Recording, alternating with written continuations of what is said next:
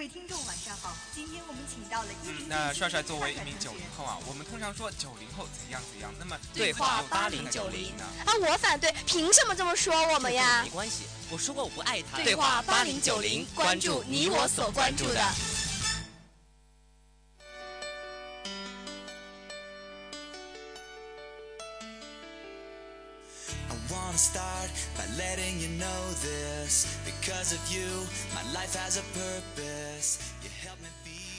欢迎大家继续锁定 FM 九五二浙江师范大学校园之声，这里是每周日晚与大家不见不散的校园三人谈，我是夏静。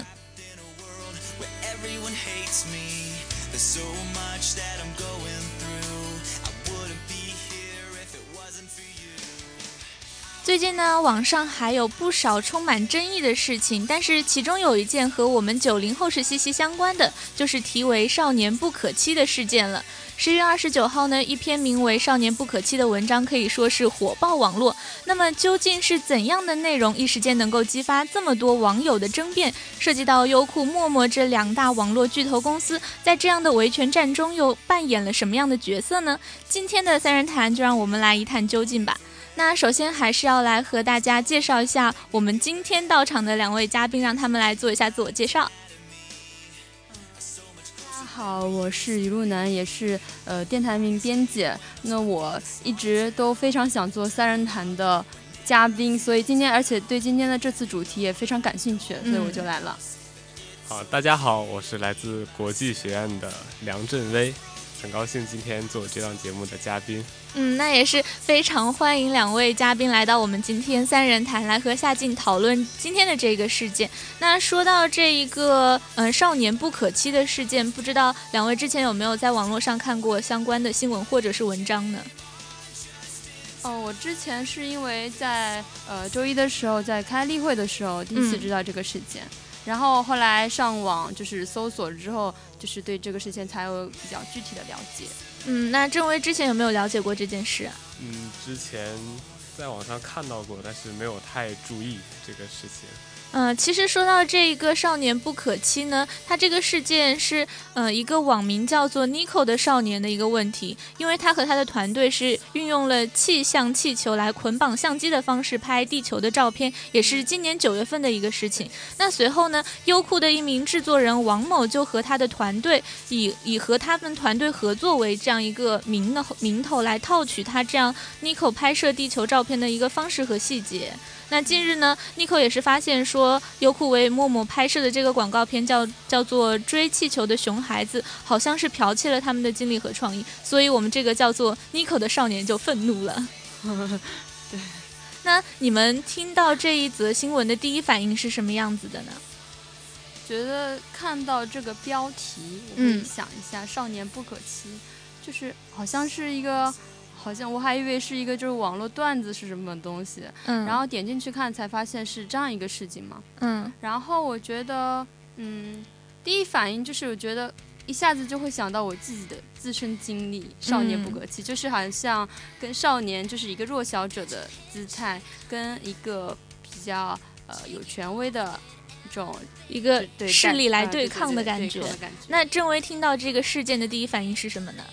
呃，因为之前没有太注意这个事件，所以 也没有什么太多的想法。但是，我觉得作为一个侵权的事件，而且它的主角是一个和我们同龄的一个少年，嗯嗯，我觉得还是对他充满同情的，就觉得他这个事情还蛮可悲的。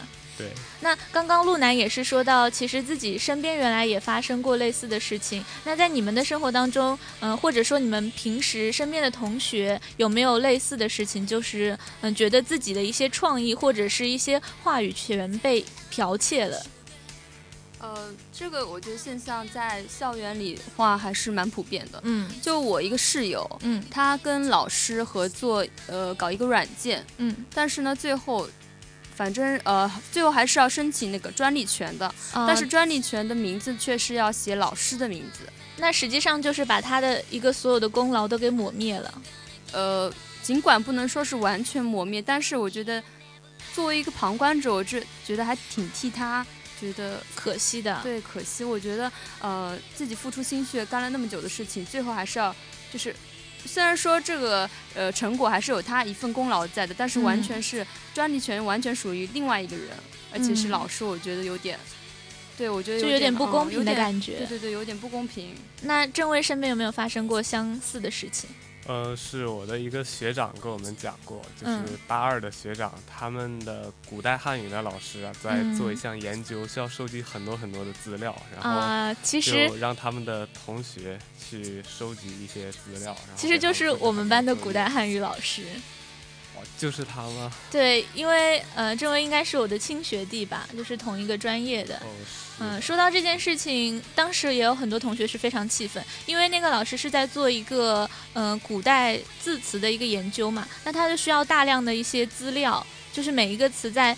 每一部字典当中的一个解释，就是古代古代的一些什么什么解释，然后就给我们布置了很多作业，每个人查七到八个字，要从汉语大字典、汉语大词典、康熙字典，然后各种字典上面把那个解释全部打下来，因为他那个是没有办法复制粘贴的，就一个字一个字打，而且很多都是繁体字，根本都看不懂它是什么意思。但实际上这个事件的话，多多少少可能我们自己心里也觉得不太平衡吧。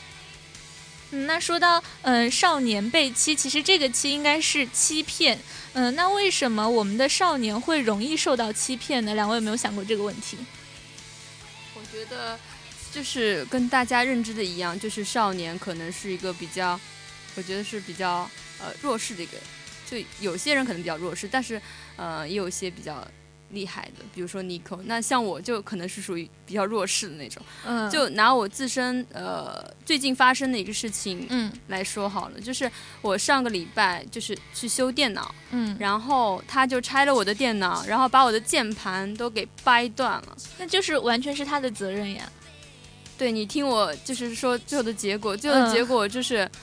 我们俩就是我也不知道我我为什么最后就说算了算了，还跟他说一句再见就走了，感觉陆南好委屈啊。对，因为我感觉他，我潜意识里给我的感觉就是这件事情我不会有让我满意的就是处理方式，所以我也不想跟他在商家在呃多做纠结，就觉得很没有意义，然后我就。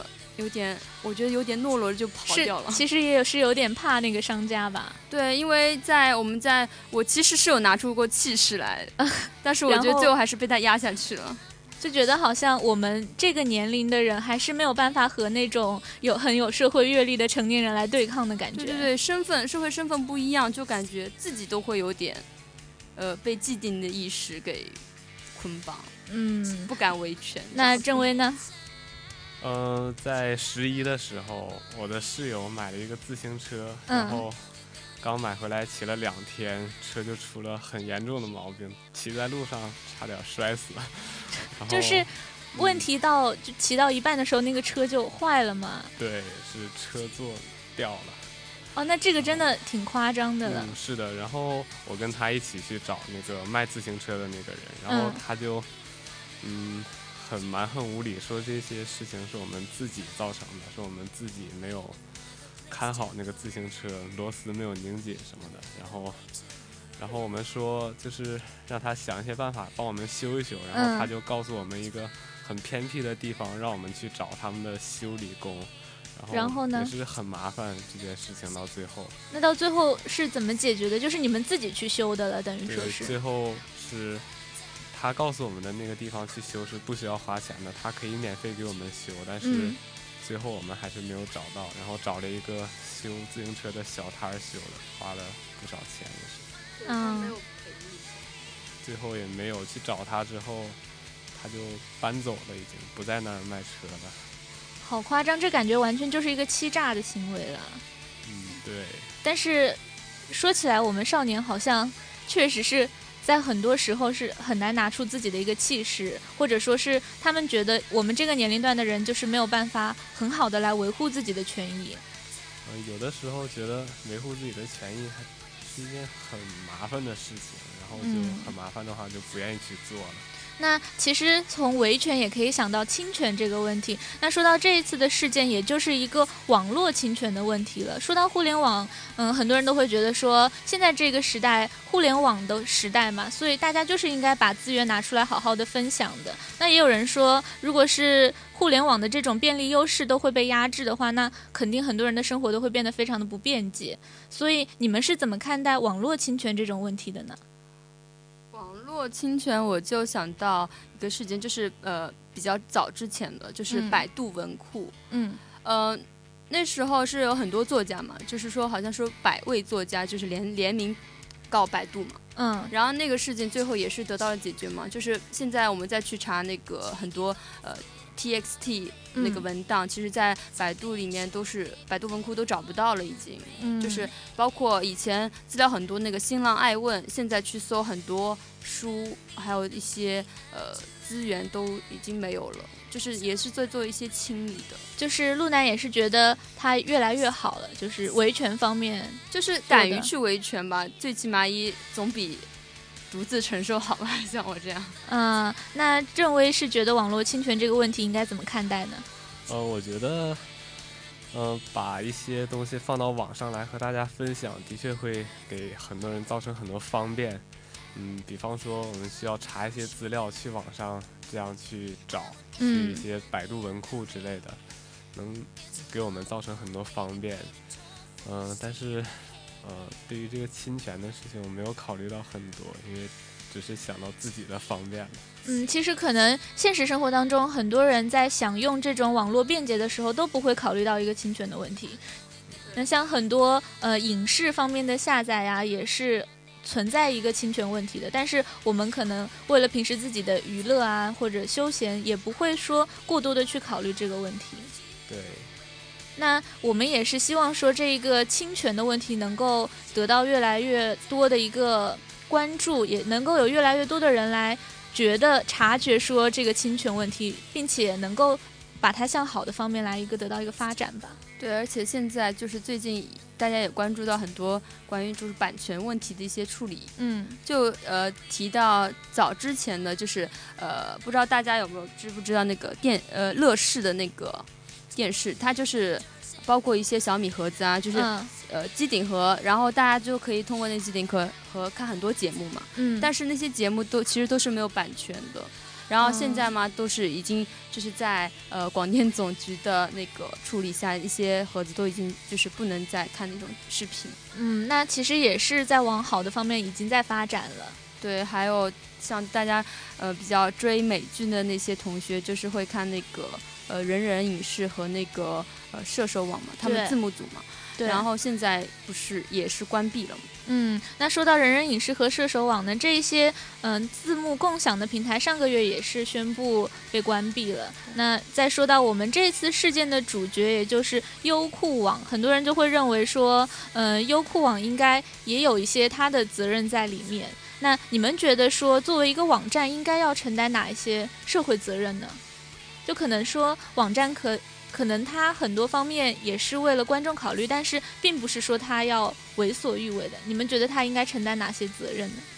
我觉得网站的责任的话，我觉得网站为什么会提供这些内容，还是出于呃市场的一个需求，也就是我们的需求，嗯，就是大众的需求。我们需要这种很大量的一种呃资源，然后但是又不愿意进行付费，又不愿意购买正版，所以才会让这些呃贩卖就是。提供盗版书籍啊，就是电影资源那些网站才那么猖狂。嗯，但是我觉得我我也没有资格说他们猖狂，因为我自己也在想一种盗版。对，那郑威是怎么看的？嗯，我嗯，平时呢，我还是比较支持正版产品的。嗯。就是，呃，像比方说，我喜很喜欢听音乐啊，在网上听一些歌的时候。呃，一般都是找一些比较正规的渠道去下载，就是有很多，因为我用的很多播放器都是付费的播放器。嗯，所以你会刻意去选择一些需要付费的播放器吗？呃，倒没有刻意的去选择，但是我追求一个比较高的一些音乐的品质的话，我会选择一些比较正版的渠道去这样下载一些更好的音乐。嗯，那我觉得郑威这点其实还是做的很不错的，因为在我们身边的话，可能我们自己来说，可能也不会有很多人像你这样会去发现，就是会通过。侵权这样的一个问题，去选择一些这种付费的，因为大家会觉得好像你花钱去看电影啊，或者是在网上下一些歌的话，会觉得有一些亏了的感觉。嗯，对。那说到优酷网的这个行为，其实呃，不管说他有没有侵权，他也是公开表示了他的歉意的，也是说他愿意承担所有的责任。那说到这一点的话，可以说优酷网在这方面还是。做的可以的，但是他的那位制作人却是，嗯，在和大家的交流，特别是和我们这次的主人公 Nico 的交流当中，却是再三的一个欺骗或者说是一个隐瞒的这样的一个行为。你们觉得这种行为是不是，嗯，值得我们去反思一下？呃，我觉得就是因为那个他。制作人是在交流的过程中盗取了 Nico 他们整个创作故事的一个经历，这个故事，所以，然后我觉得，嗯，大家可能对于有点以小看大了，就是我觉得这是一个呃优酷工作人员他自己的一个，就是处理事情的一个问题，对问题吧，所以很多人就会把这件事情说到是优酷整个网站的问题。对，我觉得是那个我在我观点看来，我觉得是那个制片人自个身自身素质问题啊。那郑威你是怎么觉得的？呃，我觉得呢，像优酷的这样一个大公司，它的一个企业形象还是需要每一个员工这样树立起来的。虽然这个制作人他只是有这个公司中。呃，很小的一个个体，但是他的一言一行肯定会影响到整个公司的文化和影响。所以我们觉得优酷在管理它这样整个企业的过程当中，也要更多的去考虑到嗯侵权的这样一个问题，并且管理它的员工的时候，可能也要在平时的员工培训当中提到这样相似的问题吧。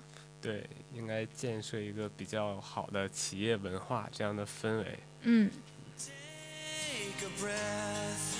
I pull myself together, just another step.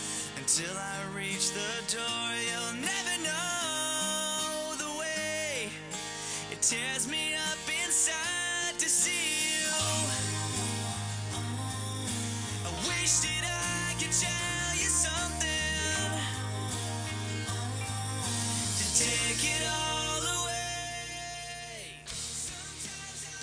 那刚刚也是和两位嘉宾聊到了少年为何受欺的这样的一个问题，那接下来就和大家聊一聊少年为何不可欺。其实说到少年，有一句话说“少年强则中国强”嘛，可能说少年对于整个国家来说也是非常重要的一个群体。但是，嗯，就现在这个现象来看，可能很多时候少年会受到欺骗或者是欺压，但是少年又确实是不可欺压的。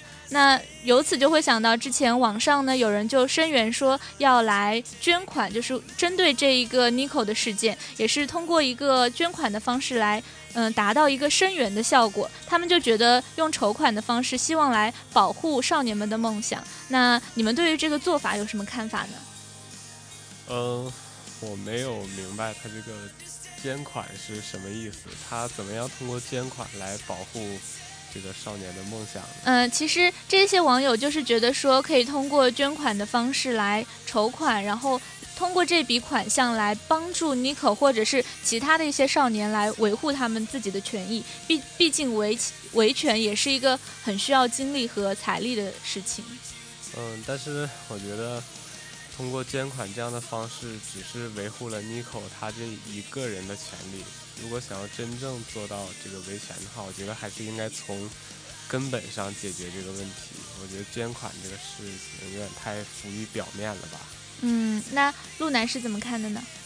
哦，我觉得捐款可能就是只是表示说他们就是大众很支持他这个维权的行为，Nico 的维权行为。嗯。呃，至于这个，我觉得钱的话，我觉得倒是没有什么。太必要去深究的东西，就是他们在表一个态的感觉。对，那其实从 Nico 的这个事件呢，也会让大家联想到说，前段时间还比较火的一个人物叫做于嘉文啊，他其实是超级课程表，也是大家用的非常广的一个 APP 的软件的 CEO。他前段时间上央视节目的时候，就声称他公司是已经获得了千亿美元级的一个融资，而且说明年会给员工发一个亿的这样的一个奖金，并且声称说他赚不赚赚钱关你什么事。他的话就其实还挺狂妄的。有，因为他说出了这种话，所以有人就解读说，是不是只要能够赚到钱，无论是用什么样的手段，对社会造成什么样的影响都是无所谓的。由此就来开始质疑我们九零后的一个所谓的精神和素养的一个问题了。那两个人其实和 Nico 和于嘉文也是形成了一个非常鲜明的一个对比。那就你们来说，你们觉得这样的一个对比会给你们一个什么样的启发？就是他们这些。嗯，素养方面，包括一些规则意识方面。啊，我觉得于嘉文可能就是比较锋利的那种。嗯嗯，他就是有点不管不顾别人的那种大众的看法，然后，那他的他这样的比较呃，就是比较。犀利的言辞也会引起大家的反感，但是那个 Nico 他是属于九零后那种比较，好像大家看到他是一种为了梦想维权的孩子，然后就会给他比较多的那个支持。嗯，那这嗯两个态度不一样。对，所以大家对于他们两个的态度也是不一样的。对，就是说明他们俩就是背后公关就是水平如何了。嗯，那郑卫是怎么看待的？我觉得他们两个这种。两两种截然不同的做法吧，或多或少都有一点极端。我还是更加，嗯，希望看到一种折中一点的做法。嗯，那如果是你来做的话，你会想着怎么去做呢？你觉得所认为的，嗯，中间的这样的一个做法？嗯，还是没有想过，因为自己也没有遇到过类似的侵权事件。那其实这个事件也是挺头疼的，就好像，呃，可能因为九零后越来越成为了一个鲜明的旗帜，导致说有些嗯比较出名的九零后，他们所说的某一句话，就会让大家认为九零后的整个的素养会怎么怎么样的不好。那你们觉得怎样的一个精神或者怎样的一个态度才能够嗯属于我们九零后或者代表我们这些人呢？我觉得那像 Nico 的这个例子就就非常好啊，嗯。就是，嗯，他的话为什么会就是他之前就是大家都不知道他嘛？那为什么他就是会引起大家那么多的关注？我觉得这就是大家对就是很多成年人啊，就是比比我们大的一些成年人，就是长辈对我们的一种关怀，或者是一个期待在里面，就是觉得呃我们的这样的一个行为其实是值得被肯肯定的。对啊，因为他毕竟他。才十九岁嘛，他就是敢于跟那个优酷这样大的公司去叫板，嗯，而且就是可能因为他要干的这件事情，他以后可能从事方向也可能是媒体行业的呀，他也不怕得罪优酷啊，他就是很敢于去跟他就是正面正面那个发言嘛，嗯。那说到这个侵权的话，相对来说就是维权了。那这一次这个事件当中的维权，其实是为一个创意的权利。那大家觉得说，嗯，我们现在面临的这样的一个困境，就是阻碍我们去维护创意的这样一个权利的困境，会有哪些呢？就你们所认为的？嗯，我觉得在这方面就是维权一类的，嗯。就是在法律上有很多空子可以钻，嗯，就是很多法律制度制定都不是很完善，嗯，在那个著作权法里面说创意它是不受法律保护的，我觉得这个嗯很难去认定到底什么是创意，什么才是就是你的呃应该受法律保护的东西。嗯，那陆南是怎么看的？呃，因为这次《少年不可欺》的事件呢，他，呃，说是优酷说是那个创意权是并没有侵犯的。嗯，因为这个呃放就是气球升气球，然后拍地球的这个这个创意，其实呃很早之前就有人采用这方法，嗯已经尝试过了，而且那时候事件刚出来的时候，就是优酷也把那个国外那些用气球拍地球的那个视频也调出来放在首页，就是来证明，就是说我们并没有侵侵犯权侵权。然后，但是呢，其实为什么又为为什么又一直在说这个强调就是为什么又又强调这个是侵权呢？就是因为那个制作人刚才提到那个没有素养的制作人，就是在嗯跟他交流的过程中，其实是在有预谋的去套取他们拍摄的整个故事。所以他是有目的的去接近他们，来获得他们的创意。就是优酷最后给默默合作那个片子，嗯采就是剧本，就是以 Nico 他们整个呃放飞气球，然后拍地球，然后再是呃找回寻找回气球这个故事，整个他们自己的经历，以他们经历为故事的拍的一个短片，所以这个就有点就是让人觉得这不就明摆着侵权吗？只不过他有点就是法律上没有这样子很明确的规定而已。对，所以大家都是觉得，在这个法律层面来说，可能有很多方面是做的不够完善或者不够到位的。对。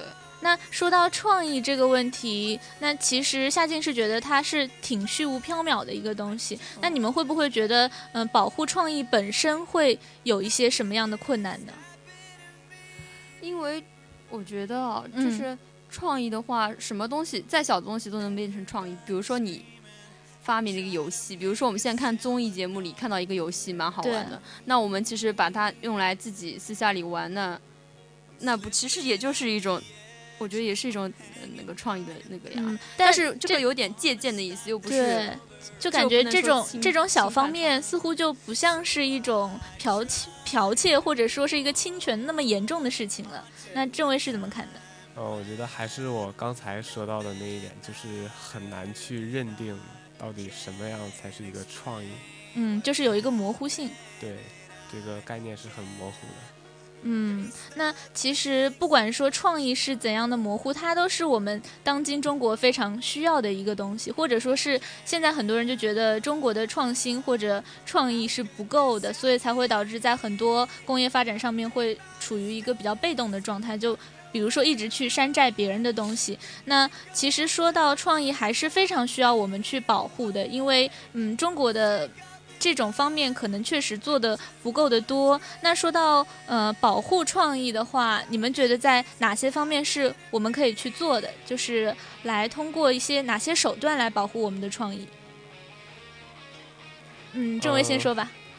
我觉得还是完善一些，就是法律方面的一些法律制度吧，嗯去呃让嗯这个像优酷这样的嗯不再有那种法律的空子可以钻。就是要在法律层面来说，把创意和侵权这样的一个关系说得更加的明确，能够让我们更多人的一些比较好的东西被保护，是吗？嗯，对，嗯，那陆南呢？嗯，但是我觉得从又从法律角角度来说，什么立法，觉得有点就是对，有点太空了，呃对，而且跟讨论了那么多年都没有讨论出一个结果，也不可能短时间就马上就很呃明确的，就是很细致的一些规定。所以觉得，我觉得啊，就是呃我们在就是提出我们的新鲜的想法的时候，就是能够就是呃申请。就是有，嗯，比如说专利保护的，还嗯是尽量去。然后还有就是我们在呃，嗯，盗用别人的图片的时候，最好还是要嗯转明一下出处，或者说呃给人家呃，比如说你要呃又使用别人的想法的时候，最好还是、比如说转载自哪里，然后对，就就是在我们平时的生活当中，也是要更加去注意维护别人的一个有一个大家有一个这样的意识，就已经是一个非常嗯好的开始了。嗯，那其实除了嗯、增强我们的维权意识之外，还有一个嗯、要增强全社会的一个道德自律吧。就是像刚刚陆南所说到的，在我们平时的生活当中，就要从每个细节来通过我们各种的小事情来保护我们其他人的一些创意。